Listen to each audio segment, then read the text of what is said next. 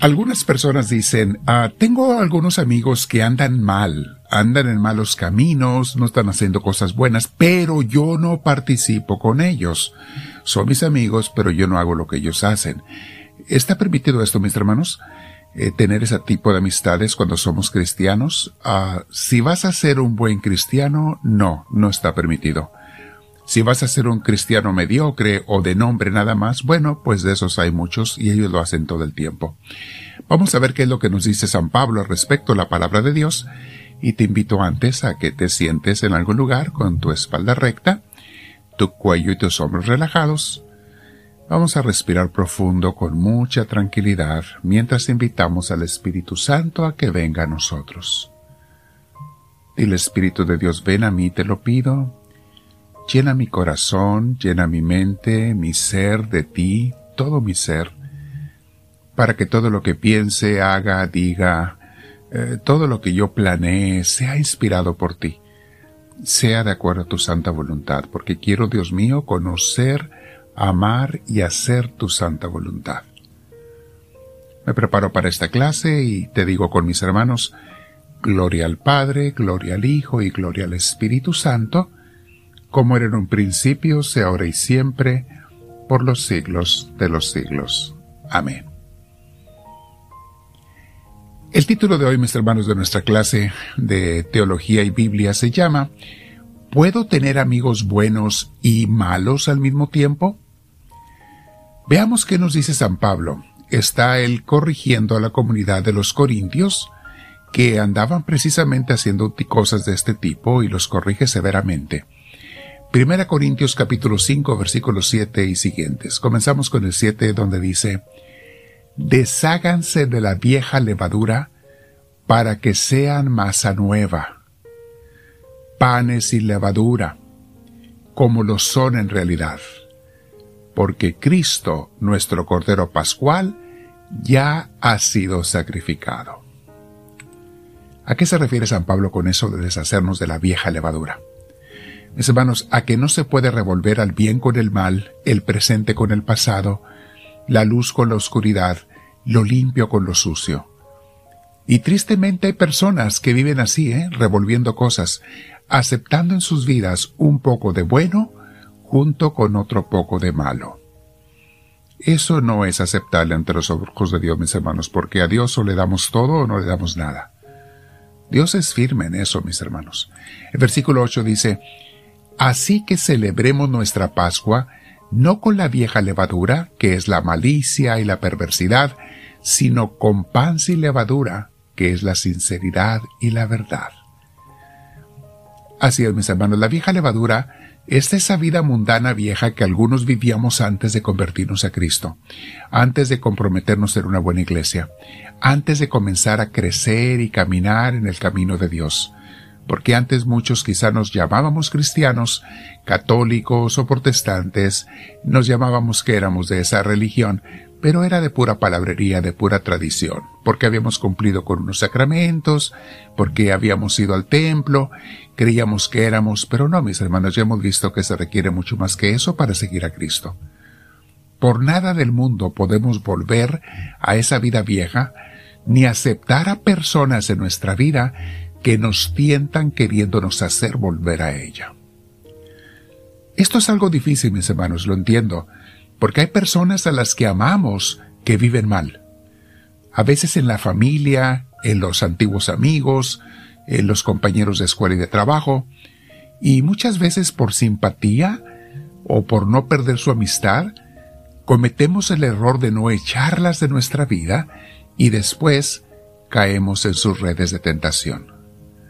Recuérdense, mis hermanos, que los, dice Jesús, que los hijos eh, de la oscuridad, los seguidores del enemigo, son más astutos que los hijos de la verdad. Versículo 9 dice así, Por carta ya les he dicho que no se relacionen con personas inmorales. Aquí está, mis hermanos. Ni siquiera se relacionen con ellos.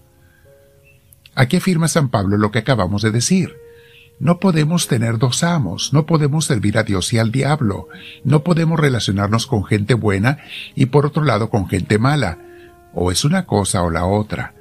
No puedes evitar el tener compañeros eh, familiares que andan malos caminos, pero no debes de procurar sus amistades o sus reuniones o de juntarte con ellos, porque tú ya no perteneces a ese mundo.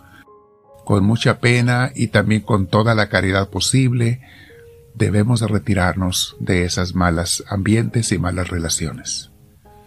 Versículo Dios dice, el 10, por supuesto, no me refería a la gente inmoral de este mundo, o sea, está, porque San Pablo está hablando de la gente de la comunidad, que nos apartemos con la gente que anda mal dentro de la comunidad. Claro, también de, de la gente del mundo. Sigue diciendo, ni a los avaros, estafadores o idólatras. En tal caso tendrían ustedes que salirse de este mundo. Pues sí, el mundo está lleno de gente así. O sea, no podemos evitar relacionarnos a veces con ellos por cuestiones de trabajo, por cuestiones de negocios, por cuestiones de... No podemos evitar. Dice Pablo, si fuera eso, pues tendremos que salirnos del mundo. Pero no los hagas tus amistades personales y no los hagas miembros de tus reuniones íntimas de amigos. Porque hay todo tipo de personas desviadas y tenemos que cuidar mucho con quién nos juntamos, mis hermanos. Y a los niños, cuídale sus amistades siempre. Por más que se enoje y hagan berrinches, no les permites que se junten con gente que no es buena, ni que vayan a casas de niños o de familias que tú no conoces personalmente. Versículo 11. Dice San Pablo. Pero en esta carta quiero aclararles que no deben relacionarse con nadie que, llamándose hermano, sea inmoral o avaro, idólatra, calumniador, borracho o estafador con tal persona ni siquiera deben juntarse para comer. ¡Wow! Ni siquiera para comer, mis hermanos, con ellos. Esto es fuerte, ¿eh? O sea, no podemos aceptar sus invitaciones a fiestas, a comidas, cuando sabemos que es gente que quiere el mal camino, que quiere vivir alejada de Dios. Versículo 12. ¿Acaso me toca a mí juzgar a los de afuera? ¿No son ustedes los que deben juzgar a los de adentro? Dios juzgará a los de afuera habla de fuera de la comunidad, claro. Dios juzgará a los de afuera. Expulsen al malvado de entre ustedes. Aquí está un caso de expulsión, mis hermanos. Gente que no se quiere corregir tiene que ser expulsada de la iglesia. Expulsen al malvado de entre ustedes. Y así es, mis hermanos, no podemos corregir a la gente que está fuera de la iglesia, pero los que están dentro no podemos permitir la perversión y la maldad los cuales son muy diferentes a las debilidades humanas que todos tenemos. Pero esas debilidades las tiene uno, pero uno no quiere hacerle daño a nadie. Y hacemos todo el esfuerzo por no dañar a nadie y por corregir o superar esas debilidades con el poder de Dios. Las debilidades no graves se comprenden, mis hermanos, pero las malas intenciones, o sea, cuando hay intención de hacer el daño, cuando hay la intención de no cambiar, entonces eso no se permite ni se acepta. Tenemos unas eh, guías muy claras en San Pablo el día de hoy. Entonces, respuesta al título de este tema, ¿puedo tener amigos buenos y malos al mismo tiempo? No, mis hermanos, tenemos que decidirnos, o unos u otros. Puedes en teoría tenerlos, pero no vas a ser un buen cristiano. No vas a ser un seguidor de Cristo auténtico. Trata a todo mundo con caridad, con amor cristiano, pero no puedes tener amistad con todo mundo. Dile al Señor, háblame Señor, que tu siervo te escucha.